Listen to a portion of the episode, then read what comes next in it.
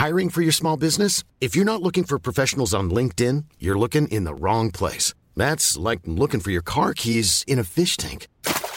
LinkedIn helps you hire professionals you can't find anywhere else, even those who aren't actively searching for a new job but might be open to the perfect role. In a given month, over 70% of LinkedIn users don't even visit other leading job sites. So start looking in the right place. With LinkedIn, you can hire professionals like a professional. Post your free job on linkedin.com slash people today. Here's a cool fact. A crocodile can't stick out its tongue. Another cool fact, you can get short-term health insurance for a month or just under a year in some states. United Healthcare short term insurance plans are designed for people who are between jobs, coming off their parents' plan, or turning a side hustle into a full time gig. Underwritten by Golden Rule Insurance Company, they offer flexible, budget friendly coverage with access to a nationwide network of doctors and hospitals. Get more cool facts about United Healthcare short term plans at uh1.com. Millions of people have lost weight with personalized plans from Noom, like Evan, who can't stand salads and still lost 50 pounds. Salads, generally, for most people, are the easy button, right? For me, that wasn't an option. I never really was a salad guy. That's just not who I am. But Noom worked for me. Get your personalized plan today at Noom.com. Real Noom user compensated to provide their story. In four weeks, the typical Noom user can expect to lose one to two pounds per week. Individual results may vary. Alors, est-ce que je peux vous demander ce que vous faites dans la vie? Je vous en prie. Aujourd'hui, c'est à moi de vous le dire. Au commencement était l'action. Continuez à inventer. Je sais pas ce qui vous attend, je sais pas ce qui va se passer, mais on peut pas tout piloter. Vivez-le à fond. Je suis Sarah Crosetti et vous écoutez La Bascule. Ici, on s'invite dans l'intimité d'hommes et de femmes au parcours inspirant et singulier. On questionne l'art et la manière dont ils habitent le monde, le remettent en question et le redessinent à leur façon. On discute de ce qui les fait vibrer, des moments clés de leur existence où ils ont basculé vers d'autres horizons que ceux vers lesquels on les avait orientés jusque-là. Écoutez leurs témoignages, écoutez-les redessiner le monde, en espérant que cela vous donne à votre tour l'envie de basculer vers de nouveaux horizons. On entend beaucoup d'injonctions, de citations inspirantes, euh, voilà, qui incitent à, faire de sa passion son travail pour que euh, bah, on trouve enfin l'épanouissement dans son travail. Moi, j'ai pris un peu le contre-pied de ces injonctions, tout simplement parce que ça peut mettre beaucoup de personnes en échec ou en tout cas, euh, ça peut les amener à des, à des impasses. Aujourd'hui, je rencontre Florence Meyer à distance car Florence habite au Pakistan depuis quelques années. Elle est coach en conduite du changement et accompagne des particuliers ou des entreprises dans des phases de transition professionnelle. Elle est aussi l'auteur de Je réussis ma transition professionnelle, toutes les clés pour construire une carrière qui me ressemble, et d'un livre blanc, Faut-il suivre sa passion? Je découvre Florence par hasard alors qu'elle signe un papier dans un grand magazine féminin pour exposer l'idée que contre toute attente, vivre de sa passion n'est pas toujours une bonne idée. Je trouve son approche pertinente et j'aime le fait qu'elle puisse prendre le contre-pied de tout ce qu'on nous rabâche à longueur de temps dans les médias, notamment qu'il faille à tout prix suivre ses rêves. Dans cet épisode, Florence explique donc pourquoi ce n'est pas forcément bon de se lancer dans une activité passion, comment on réussit sa bascule de vie professionnelle, comment être plus efficace grâce à la loi de Pareto, et pourquoi c'est très bien aussi de ne parfois pas faire de choix et d'avoir plusieurs activités. J'espère que cet épisode vous plaira et vous inspirera autant que Florence devant une âme désœuvrée en quête de bascule. Bonne écoute alors, je suis euh, Florence Meyer, je suis à l'origine euh, consultante en conduite du changement. Euh, c'est voilà mon, premier métier que j'ai exercé à la sortie de Sciences Po dans un cabinet anglo-saxon. Donc j'ai au départ mené des projets de réorganisation, donc plutôt des, des gros projets internationaux.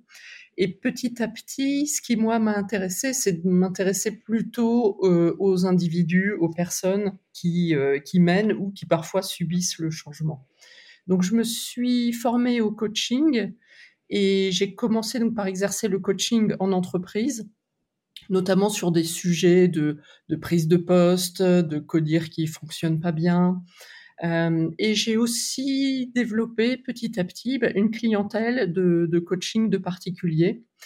Et là, ce qui m'est apparu, mais j'ai envie de dire même bien, bien avant le, confinement, la crise sanitaire, euh, il y avait un vrai besoin d'accompagnement des personnes sur des sujets de transition professionnelle. Euh, sur des aspects, euh, voilà, je, je trouve plus de satisfaction dans mon travail. J'ai le sentiment d'être un peu coincé là où je suis. Je voudrais faire autre chose, mais je ne sais pas quoi. Donc ça, ça m'a amené à, après avoir vu pas mal de, ces cas de coaching, ben, ça m'a amené à écrire un livre. Euh, je réussis ma transition professionnelle où j'ai compilé en quelque sorte différents exercices et études de cas pour euh, accompagner des personnes sur ce chemin. Et donc aujourd'hui, bah, c'est euh, en grande partie ce que, ce que je continue de, de, mener comme activité, avec aussi des activités euh, éditoriales à côté. Euh, et bah voilà, d'où ma présence avec vous aujourd'hui.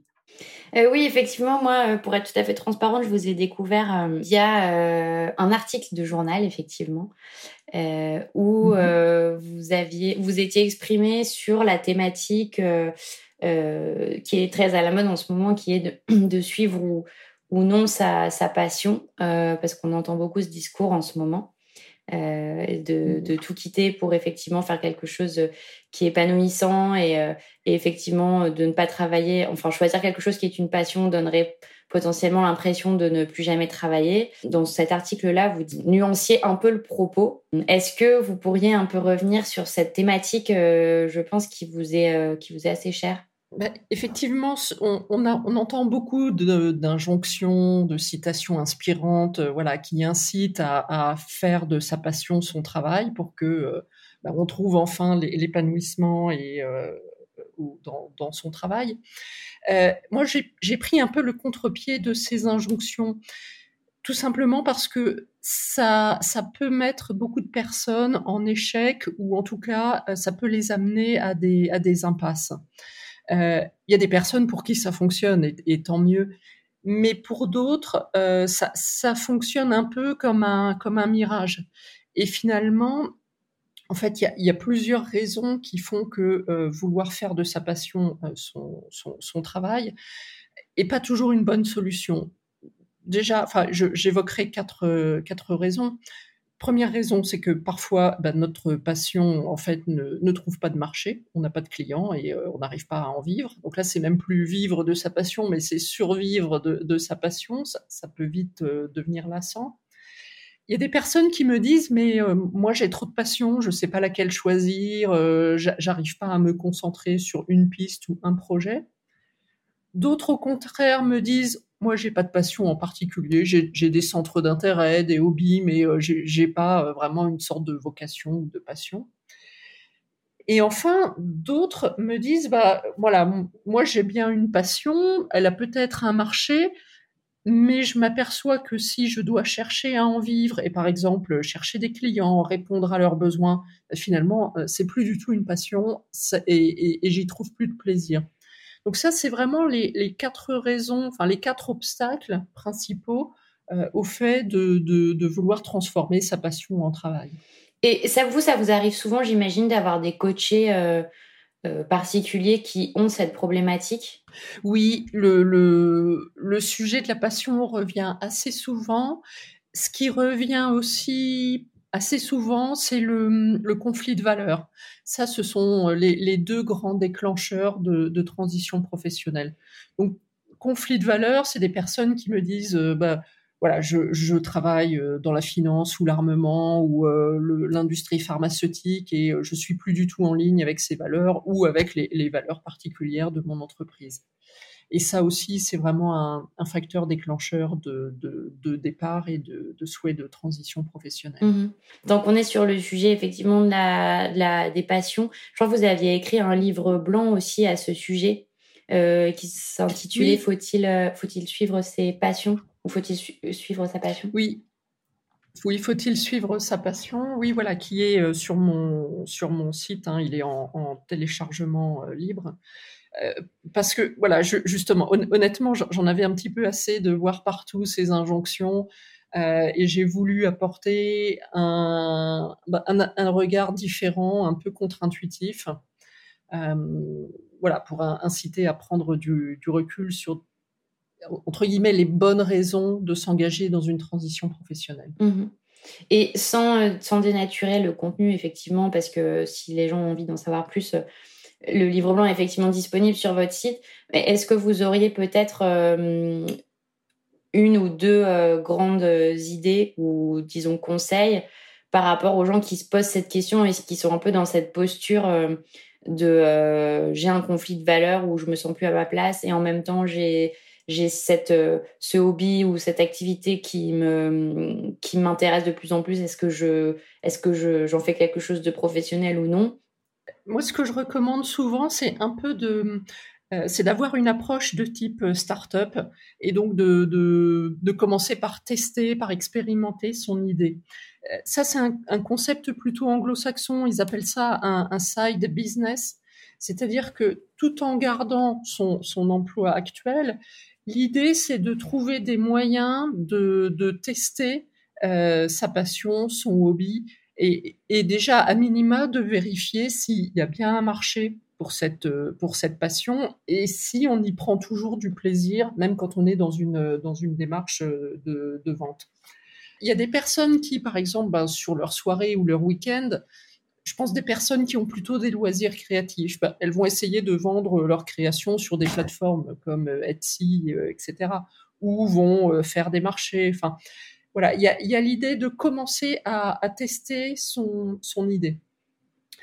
Quand, on ne peut pas toujours tester soi-même, ce que je recommande aussi, c'est ce qu'on appelle les vies ma vie c'est-à-dire d'aller trouver une personne qui fait déjà ce métier-là et de lui demander, euh, voilà, est-ce que je peux passer une journée à vos côtés Enfin, racontez-moi euh, les bons et les moins bons aspects de ce métier. Bah, voilà, moi j'incite à se confronter le plus possible à la réalité du terrain en prenant quelques précautions, hein, en conservant, si c'est possible, son, son emploi pour pas complètement brûler les ponts.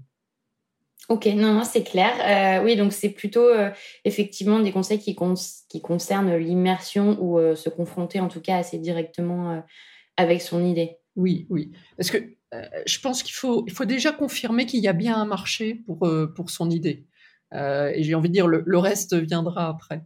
Mais ça, c'est intéressant parce que c'est quelque chose qu'on n'entend pas si souvent. la plupart du temps, c'est toujours lancez-vous et si, ce que vous faites, vous le faites bien en gros, euh, vous, vous, pourrez en vivre un jour. Enfin, moi, j'ai beaucoup entendu ça, en tout cas, euh, ou de gens qui me conseillaient de me lancer dans un truc que je faisais bien ou qui était une passion, et que dans tous les cas, si c'était bien fait, euh, ça ne pourrait que évoluer de manière positive. Or, ce qui est intéressant dans votre discours, c'est de dire, bah, pas forcément.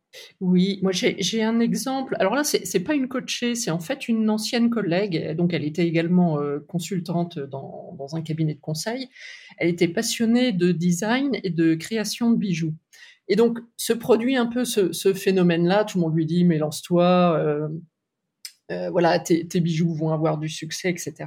Elle s'est lancée. Et euh, au bout d'un peu plus d'un an, bah, elle s'est aperçue qu'elle elle pouvait vraiment pas en vivre et que finalement, cette insécurité matérielle lui pesait. Et, donc, elle a, elle a repris un emploi plus traditionnel. Alors, en, freelancing, parce que je pense que voilà, une fois qu'on a goûté à un peu d'autonomie et d'indépendance, c'est peut-être compliqué de, retourner en entreprise. Mais euh, voilà, il y a, des cas où euh, bon, ça, s'est bien fini pour elle, mais euh, il y a des situations où ben voilà, votre passion ne trouve pas forcément un marché. Mmh non, c'est intéressant. Et donc oui, effectivement, pour en savoir plus, donc on peut regarder euh, votre livre blanc.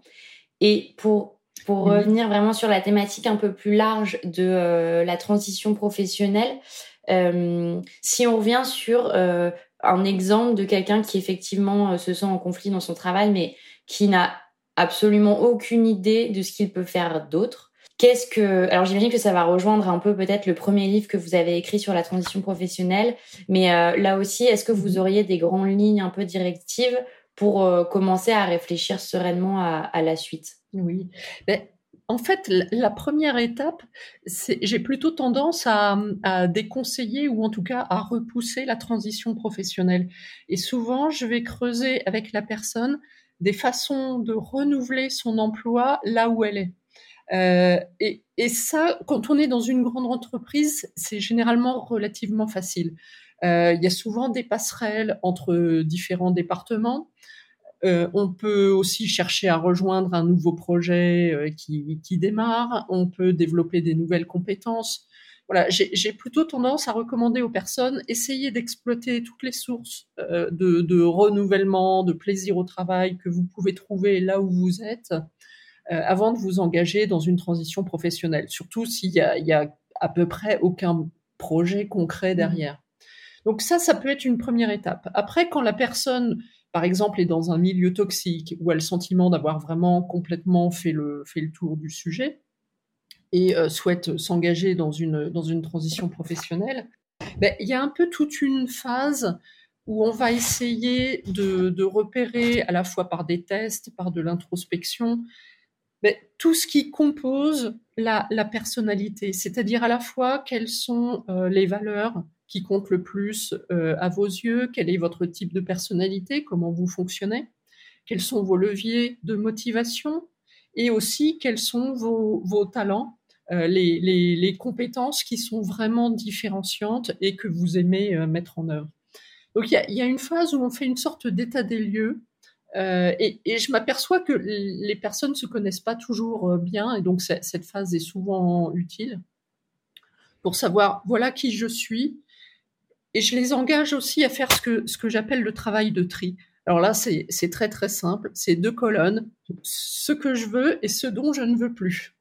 Et de, de poser, euh, voilà, au, regard de leur expérience professionnelle précédente, ce qu'elles veulent garder, par exemple en termes de rythme de travail, d'environnement, de style de management, de type de projet, type d'activité, euh, taille d'équipe, etc.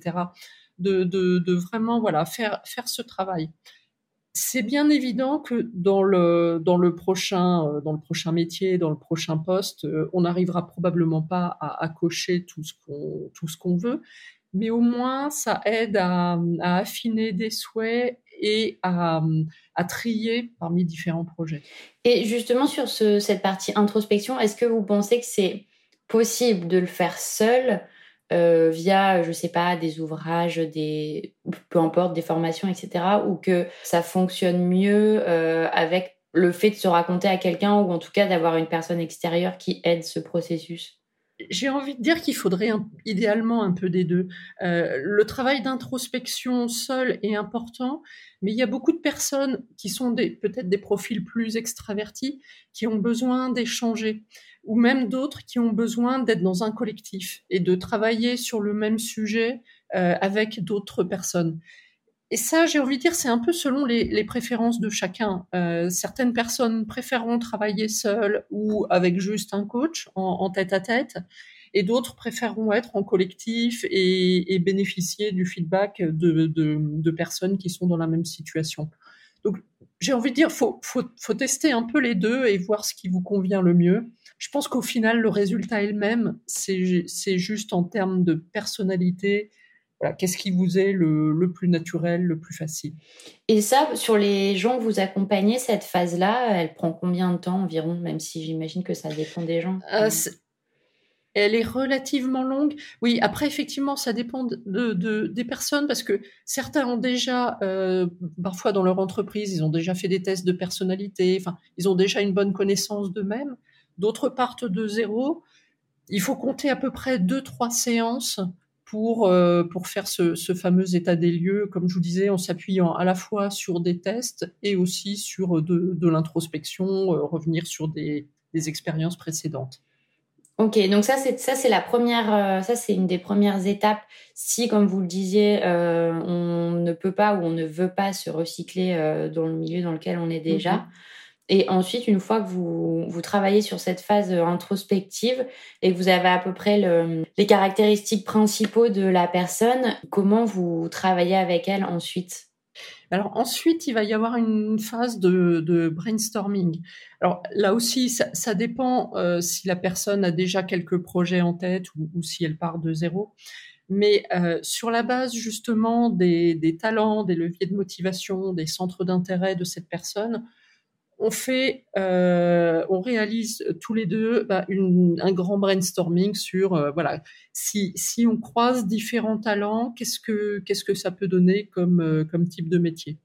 Alors c'est très rare que les personnes partent complètement de zéro. Hein. Elles arrivent souvent avec plusieurs idées de projet, euh, certaines qui sont plus ou moins faisables à court terme, etc. Et c'est pour ça que à la fin du, du brainstorming, euh, bah, on va reprendre le, le, travail de tri, le travail sur les valeurs pour justement euh, repérer les projets qui semblent les plus viables. Et on, moi, j'ai tendance à adopter une, euh, comment dire, une approche par scénario. C'est-à-dire qu'au lieu de se lancer, là aussi, c'est plutôt contre-intuitif, mais au lieu de se lancer à fond sur un seul projet, j'incite en fait mes coachés à mener de front deux ou trois projets qui peut-être vont avoir des lignes de temps différentes. Euh, des personnes qui se disent, bah, moi, à un horizon de 10 ans, euh, je, me vois euh, travailler en province, être en freelance, etc. Mais en tout cas, dans les cinq ans à venir, je voudrais faire plutôt tel type de projet. Donc, je l'ai fait avancer en parallèle sur deux ou trois projets. Et on s'aperçoit au, fur et à mesure de l'avancée que bah, parfois il y a des portes qui se ferment, euh, parfois au contraire le fait d'avancer sur tel projet ouvre d'autres opportunités. Disons, je trouve que cette approche par scénario donne beaucoup plus de flexibilité et, et permet de réagir facilement face à, des, surprises qu'on peut avoir. Mmh. Non, c'est intéressant. Et alors, vous avez donné euh, l'exemple de de la personne qui s'était lancée dans une dans une marque de bijoux. Est-ce que vous avez euh, peut-être d'autres exemples de, de transitions vraiment qui n'ont pas du tout fonctionné et, euh, et pour lesquelles vous avez analysé un peu euh, bah, où était le où était la faiblesse et ce qu'il ne fallait euh, ou ce qu'il n'aurait pas fallu faire? Mmh un, un, un, exemple, alors qui est relativement classique, c'est un sujet un peu à la mode. voilà, ouvrir une chambre d'hôte à, la campagne. Là aussi, c'est un, un, exemple d'un ancien collègue euh, consultant qui hérite d'une belle maison en Bourgogne et décide d'en faire une chambre d'hôte. Et assez rapidement, il s'aperçoit que par rapport à ce que lui cherchait, et là je pense que ça vient aussi rejoindre l'idée des valeurs, euh, lui voulait en faire une opportunité de, de rencontres, d'aider les gens à mieux connaître la région, euh, de, de, jouer un peu un rôle de guide. Et il s'aperçoit très rapidement qu'en fait, beaucoup de personnes ont, ont, bah, sont dans une optique un peu de, de transaction. J'ai payé une nuit, je passe ma nuit et le lendemain, je repars.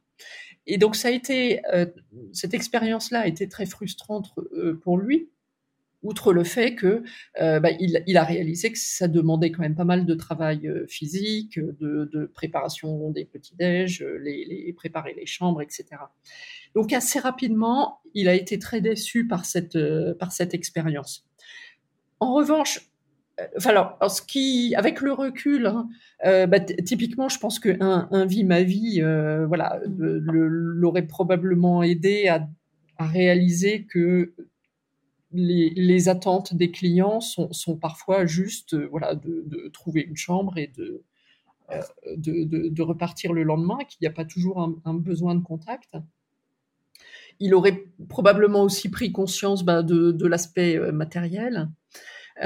Après, pour autant, cette histoire finit bien parce que quelque part, lui est content d'avoir testé l'expérience, d'avoir voilà, d'avoir comment dire, euh, fait, fait cette, euh, enfin, d'avoir mené cette aventure, il n'aura pas le regret de se dire ah mais si j'avais ouvert une chambre d'hôte, euh, voilà, il, il, il n'est plus dans, dans, dans l'idéalisation de, de, de, ce projet.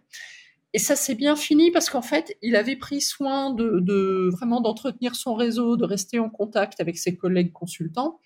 Et une fois cette aventure-là terminée, il a rejoint à nouveau un, un cabinet de conseil. Donc ça montre aussi que si on se trompe, euh, mais qu'on qu a pris soin de, conserver son réseau, on peut assez facilement rebondir. Et les entreprises sont maintenant de plus en plus euh, favorables. Ils, développent hein, ce qu'on appelle des, welcome back, c'est-à-dire que les entreprises trouvent intéressant d'accueillir à nouveau des collaborateurs qui ont testé une expérience complètement différente. Et, je pense que c'est vraiment une bonne idée parce que euh, il, est revenu donc avec d'autres compétences, avec un autre regard.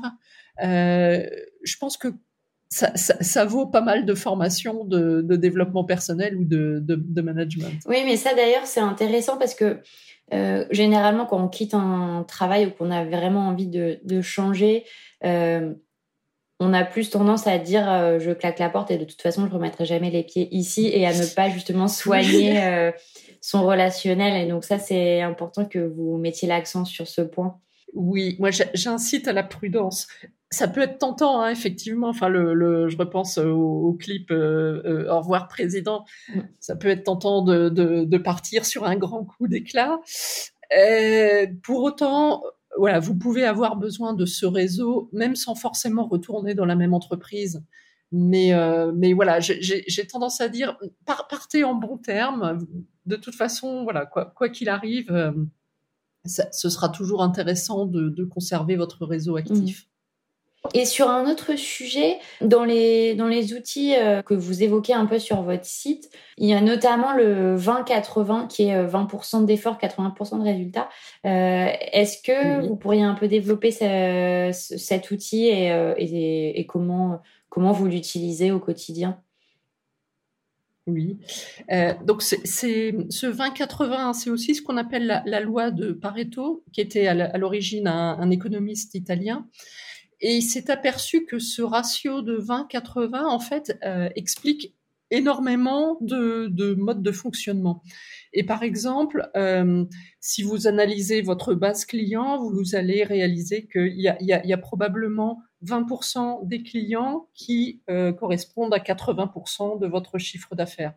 Ça veut dire que ces 20% de clients, il faut particulièrement les soigner quand c'est appliqué euh, à, la, transition professionnelle, enfin, ou, j'ai envie de dire à la gestion de, sa vie, hein, à la vie euh, perso et professionnelle, le 20-80, c'est de repérer les petites actions qui ont en fait un fort effet de levier. Euh, et c'est aussi une façon de, lutter contre le perfectionnisme, dans le sens où une fois qu'on a atteint les 80% de réussite, est-ce qu'il faut vraiment déployer des efforts considérables pour aller chercher les 20% manquants? Ben, je, pense honnêtement qu'il faut parfois se poser la question et parfois renoncer à aller chercher les 20% manquants. Et ça, c'est une difficulté que je croise euh, assez souvent chez mes, coachés euh, et qui est une forme de procrastination avant de se lancer dans, leur nouveau projet, ils vont me dire ah oui non mais Florence, euh, ah, mon profil LinkedIn n'est pas à jour. Ah il faudrait que je rafraîchisse mon allemand, je vais m'inscrire à une formation. Et ah, puis il me faut absolument une certification. Ils, vont faire en fait une liste de prérequis colossales qui retardent d'autant la, mise en route de leur euh, de leur projet. C'est pour ça que je les incite à se lancer dès qu'ils sont à peu près à 70%, 80% de, de, préparation et de surtout pas chercher à atteindre les 100% qui, je, je crains, n'arriveront jamais. Oui, mais ça, justement, c'est assez complexe. Comment on sait qu'on est prêt à 70 ou 80% Oui, oui, ça, honnêtement, c'est un peu une question de, de, de, de flair ou de ou d'intuition. Non, ça, pour le coup, j'ai pas j'ai pas d'outils euh, d'outils statistiques valides. Mais ça, ça me fait penser sur un autre sujet. Euh, quand, quand on postule à, à une offre d'emploi, vous savez qu'il y a un écart important entre les femmes et les hommes. Les, les hommes vont justement avoir tendance à postuler dès qu'ils remplissent à peu près 70 à 80% des critères, là où les femmes attendent d'avoir 90 euh, ou 100%. Donc voilà, ça, ça, s'applique aussi en, termes de, de, recrutement. Et euh, en, en, termes de projet personnel ou, euh, ou de lancement de projet, comment on peut appliquer ça euh, pas forcément dans des projets, euh, pas, enfin, je veux dire, pas forcément si c'est un, projet professionnel, mais même si c'est un side project ou ce genre de choses, euh, comment on peut appliquer ce 20-80 euh, concrètement? Est-ce que vous avez peut-être des outils ou des clés ou des ouvrages vers, lesquels on peut se rediriger pour creuser un peu cette piste? Pour cette, honnêtement, pour repérer les 20% d'actions qui ont un vrai effet de levier, ça, j'ai peur que ce soit vraiment au cas par cas. Euh, ça peut être utile, à mon sens, de justement de trouver une, personne ou un, mentor ou quelqu'un qui a déjà vécu cette expérience et qui, avec le recul, a plus de facilité à vous dire voilà les quelques quelques points vraiment importants à côté desquels il faut pas passer. En revanche, euh, voilà, mon, mon, message, c'est n'attendez pas de vous sentir prêt à 100% pour vous engager dans la, dans la transition professionnelle. Ça, n'arrivera jamais. Et de toute façon, vous n'êtes peut-être pas capable de prévoir tout ce dont vous aurez besoin. Euh, donc voilà, à, à 80%, euh, lancez-vous. Et le, sentiment d'appréhension, de crainte, ben, j'ai envie de dire, il est, légitime, il fait partie du changement. Et voilà, je pense qu'il faut se lancer aussi avec cette, appréhension. Mhm. Et vous, dans votre parcours euh, personnel, puisque vous avez fait plusieurs euh, transitions, et puis euh, de, enfin, en raison de votre vie personnelle, vous avez aussi fait des transitions géographiques. Est-ce qu'il mhm. que il y a eu des moments où vous avez douté, ou où vous êtes posé des questions sur vos transitions, et, et est-ce que vous en avez retiré des enseignements pratiques? Oui, moi, des moments de doute, alors plus particulièrement dans les dans les expatriations. Donc j'ai vécu deux fois, enfin et je suis toujours expatriée. Euh, une première fois à Doha au Qatar et euh, aujourd'hui depuis depuis Islamabad au Pakistan. Et ce dont je m'aperçois, c'est que euh, même avec l'expérience de la conduite du changement, donc a priori je, je, je suis censée être bien armée pour pour gérer ces changements mais ça, ça, reste un bouleversement important et la, et la, première année est difficile. Et je, je, reconnais, mais souvent avec le recul, toutes les phases de la conduite du changement par, les, par, lesquelles, euh, par lesquelles je passe. Je, je, pense par exemple à des phases de colère où je suis en incompréhension face à ce qui se, face à ce qui se passe autour de moi dans un nouvel environnement. Donc, on, a beau être euh, armé, avoir des outils, euh, voilà, il y a, des transitions, des situations d'inconfort. Là aussi, je pense à nouveau à la, question des valeurs. Hein. Quand, nos valeurs sont un peu bousculées, là, on peut avoir du mal à, gérer le changement. Mmh Et ça, typiquement, en, expatriation dans des pays dont la, culture est assez différente de la nôtre, euh, voilà, c'est des, des, situations qui peuvent, qui peuvent se produire, et en tout cas que j'ai vécues. Ok. Et au sujet de vos inspirations ou des choses qui vous ont un peu guidé, euh, est-ce qu'il y a des livres, des personnes euh, ou des, euh, des, formations, de la matière sous quelque forme qu'elle soit, qui vous ont aidé dans vos cheminements et puis dans vos réflexions? Oui, moi ce qui m'a particulièrement aidé, c'est le livre de Barbara Scher, S-H-E-R, qui s'appelle Je ne veux pas choisir. Euh, elle, aborde un sujet qui, m'est cher et que je trouve souvent chez, mes coachés. Euh, on a la conviction qu'il faut choisir un seul projet, un seul métier, et du coup de devoir renoncer à, euh, beaucoup d'autres centres d'intérêt. J'ai énormément de centres d'intérêt, de passion, et moi, il m'est difficile de, voilà, de, de renoncer à ces centres d'intérêt et dans son livre, elle explique que justement, il y a, deux grands types de profils, ce qu'on appelle les scanners. Donc les gens qui vont aimer euh, étudier beaucoup de sujets différents, apprendre des nouvelles compétences, sans forcément devenir expert du sujet. Et l'autre profil, ce sont ce qu'elle appelle les divers, les gens qui plongent. Donc eux, à l'inverse, choisissent un sujet et s'y investissent à fond et deviennent vraiment l'expert de ce sujet. Et que ce soit euh, chez certains de mes coachés ou, pour moi-même, j'ai trouvé très libérateur de, lire que bah, ça peut être OK de, mener plusieurs projets différents qui, n'ont pas forcément grand-chose à voir. Alors, c'est en, en, France, on a eu beaucoup le, mouvement des slashers, hein, c'est assez proche de se dire bah voilà j'ai pas un seul titre sur ma carte de visite j'ai en quelque sorte plusieurs identités professionnelles et je mets en œuvre différents types de, talents et de compétences à travers ces, identités. Donc ça, ça, a été vraiment, euh, oui, comme je disais, enfin, libérateur.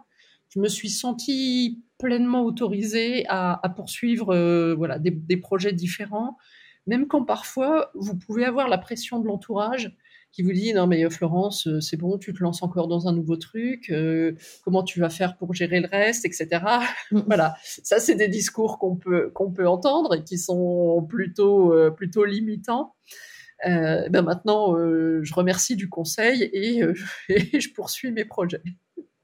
Oui, mais ça, c'est, ça me parle. En tout cas, ça résonne beaucoup parce que, enfin, moi, je, sais que je suis complètement scanner, enfin, dans les deux grandes mhm. catégories de, de, personnes. Et effectivement, euh, j'ai toujours tendance à avoir de la part de mon entourage des critiques euh, qui me disent mais euh, tu fais mille choses à la fois, tu es toujours en train de papillonner. Et en fait, quand j'ai les rares fois où j'ai essayé de me dire bon, je vais me cantonner à un seul sujet.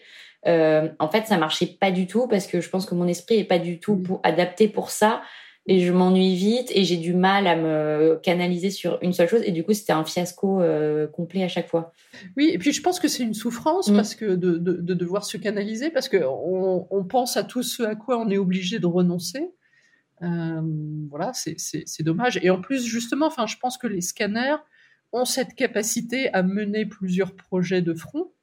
Euh, donc voilà profitons-en effectivement, il y a cette idéologie répandue que aujourd'hui la réussite c'est aussi euh, lancer une entreprise, être entrepreneur et, et faire grossir euh, une chose, un projet et se lancer à fond. Et en fait, dans votre discours, il y a d'autres choses qui euh, qui transparaissent, qui sont, bah, on peut tout à fait vivre de plusieurs choses. on peut rester aussi dans son entreprise, mais faire quelque chose de différent et il n'y a aucune honte à, à le faire. Enfin, en fait, il y a vraiment une multitude d'autres chemins qui sont possibles. Et ce que je trouve intéressant, c'est que petit à petit, les entreprises sont aussi en train de bouger sur ce sujet. Pardon. J'ai lu une, étude qui montre que le, cabinet euh, Mazar euh, recrute, euh, ils, sont composés maintenant à 80% de génération Z. Donc quelque part, ils ont été obligés de repenser leur mode de fonctionnement pour s'adapter à une génération qui a des attentes différentes en termes de travail. Et dans le contrat de travail, ils ont ôté la clause d'exclusivité, c'est-à-dire qu'ils permettent à leurs collaborateurs justement d'avoir ces fameux side projects. Donc ils peuvent avoir un collaborateur qui est euh, également euh, intermittent du spectacle pendant, euh, pendant ses temps libres, qui, qui peut être influenceur, blogueur. et voilà, et j'ai le sentiment que petit à petit, euh, les mentalités sur ce sujet évoluent et que les entreprises perçoivent l'intérêt qu'elles ont d'avoir des collaborateurs qui, justement enfin, poursuivent plusieurs centres d'intérêt, plusieurs projets. Et je pense que c'est une façon de, favoriser justement la rétention des collaborateurs s'ils peuvent trouver des sources d'épanouissement aussi euh, à côté de leur, euh, de leur travail. Et vous, personnellement, vous pensez que c'est euh, quelque chose qui va se démocratiser et même effectivement le fait d'avoir plusieurs activités parce que même quand on parle de la génération Z, il y a aussi des attentes au travail qui sont différentes. J'ai l'impression que cette génération-là met beaucoup plus en avant la qualité de vie et, et ce genre de choses que vraiment, par exemple, faire une carrière. Euh, vous, votre point de vue un peu sur l'évolution du travail, elle va aussi dans ce sens, dans le sens de cette étude dont vous parlez? Oui, oui, parce que euh, je pense que c'est vraiment aussi dans l'intérêt de, l'entreprise, à, la fois parce que cette, génération Z euh, apporte beaucoup de créativité, beaucoup d'esprit entrepreneurial. Euh, il faut entendre qu'ils n'ont pas forcément envie de, de, se projeter effectivement sur une carrière, mais finalement, je pense que chacun peut y trouver son compte, à la fois l'entreprise et le collaborateur, en allant vers plus de flexibilité. Et, et comme, comme je vous disais tout à l'heure, par rapport aux personnes qui peut-être ont échoué en, en, en, se lançant dans leur passion, mais finalement, quand elles reviennent dans l'entreprise, elles ont développé plein de nouvelles compétences, enfin, elles ont un nouveau regard. Voilà, je, je suis convaincue que, que tout le monde y mmh. gagne. Et sur ce sujet euh, justement de bascule, de transition, quelles sont là où les personnes que, que vous trouvez inspirantes ou qui seraient pertinentes ou que vous auriez envie d'entendre euh, à ce sujet? Ah, hmm. Sur la bascule. Dans, l'absolu, alors je sais que c'est une personnalité assez discutée, hein, mais euh, moi je suis une grande fan d'Elon Musk et, justement pour ce côté, enfin cette capacité à mener des projets complètement différents et à se lancer sans, sans forcément avoir des compétences dans son, dans, dans, dans son domaine et, finalement à apprendre sur le tas. Quand j'ai lu sa, sa, biographie, quand il s'est lancé dans le projet SpaceX, il, connaissait à peu près rien aux, enfin, aux fusées, euh, voilà, à, tout ce qui tourne autour de, de la conquête spatiale. Et il s'est plongé dans le sujet tout en commençant de lancer son entreprise. Et donc, euh, même si effectivement ces, projets, son mode de management euh, sont, discutables, euh, c'est vraiment un état d'esprit que, j'aimerais voir davantage répandu sur le fait de, s'autoriser à mener beaucoup de projets différents et, a priori à en mener pas mal plutôt à mmh. bien. Mais pour le coup, c'est aussi euh, une question de confiance en soi et aussi d'éducation, j'ai l'impression, de la façon dont, on, dont l'école euh, nous éduque. Oui, et une question enfin, de, d'autorisation. Mm. Est-ce que je m'autorise à, à parfois pas écouter les, injonctions de mon, de mon entourage ou la petite voix à l'intérieur qui dit mais non, tu vas te planter, c'est pas raisonnable. Voilà, c'est, c'est s'autoriser. Euh, alors en coaching, on parle souvent de euh, permission et protection, c'est-à-dire permission, ben voilà, je, m'autorise à lancer tel projet, mais il y a aussi cette dimension protection. Comment je peux faire en sorte de prendre un risque qui soit mesuré? C'est ce que je mentionnais tout à l'heure dans le fait de, partir en bon terme et de conserver son réseau. Ça fait partie un peu du matelas de sécurité. Si, mon projet échoue, voilà, comment est-ce que je peux rebondir? Quel plan B je peux, euh, concevoir? Mmh et on arrive à la fin de cet entretien. Alors, vous en avez donné beaucoup, mais j'ai une dernière question euh, un peu rituelle qui est euh, quel est votre ou vos conseils pour les gens qui ont envie de basculer? Mon conseil, ce serait vraiment de faire l'inventaire de ce que j'appelle les talents. ça va, c'est plus précis que les compétences. Les talents, c'est le croisement de ce que vous savez faire donc ça, ce sont les compétences, mais en plus que vous aimez faire. Peut-être que vous êtes compétente en gestion de projet, mais que vous avez horreur de ça. Bah, typiquement, vous, n'allez pas euh, persévérer dans, cette voie. Mais prenez le temps de, réfléchir à ce que vous savez faire et que vous aimez faire. C'est ça qui est vraiment euh, distinctif. Et plus vous serez dans votre zone de talent, plus vous serez bonne et plus vous prendrez de plaisir dans, votre, dans votre travail. Et ça, c'est zone de talent, bah, elle n'est pas toujours facile à, repérer, mais moi je m'appuie notamment euh, sur, en, demandant aux personnes, voilà, sur les dernières semaines, derniers mois, quand est-ce que vous avez été complètement absorbé par une tâche au point de ne pas voir le temps qui passe, euh, d'oublier de manger, enfin, et, d'être complètement concentré? C'est ce qu'on appelle l'état de flow, euh, voilà, d'être absorbé par une tâche très souvent, ce qu'on est en train de réaliser à ce moment-là, ça correspond à un talent. Et donc voilà, moi j'invite les, personnes qui veulent se lancer dans, une transition professionnelle à faire ce, travail d'enquête pour vraiment repérer les talents qui, vous sont propres et, là où vous excellez le plus. Mhm. Non, c'est un bon conseil, repérer effectivement les états de flow. Super, bah merci beaucoup Florence. Pour retrouver des informations qui vous concernent, pour ceux qui ont envie d'en savoir plus, c'est votre, principalement votre site internet. Oui, absolument. Bah, c'est florencemeyer.com. Euh, donc j'ai où je tiens un, blog et où on peut trouver donc le, livre blanc dont on a parlé euh, à télécharger. et sinon voilà sur mon, sur mon, profil, euh, oui, absolument. Et sinon, on me, trouve facilement sur mhm. LinkedIn. Et le titre, du coup, de votre euh, premier euh, essai, c'est euh, Réussir sa transition professionnelle? C'est je, réussis ma transition professionnelle, voilà, qui est paru aux éditions Diateino. Ok, super. Toutes les infos seront de toute façon dans la description du podcast. merci beaucoup, Florence, pour votre temps. merci. Et au plaisir de vous lire peut-être à nouveau dans, dans la presse. Volontiers. À bientôt. À bientôt. Pour retrouver toutes les références et les ouvrages abordés dans ce podcast, rendez-vous dans la description du podcast ou sur le compte Instagram La Bascule Podcast. Et si vous avez aimé, n'hésitez pas à laisser 5 petites étoiles ou un mot doux sur Apple Podcast. À bientôt pour de nouveaux épisodes de La Bascule.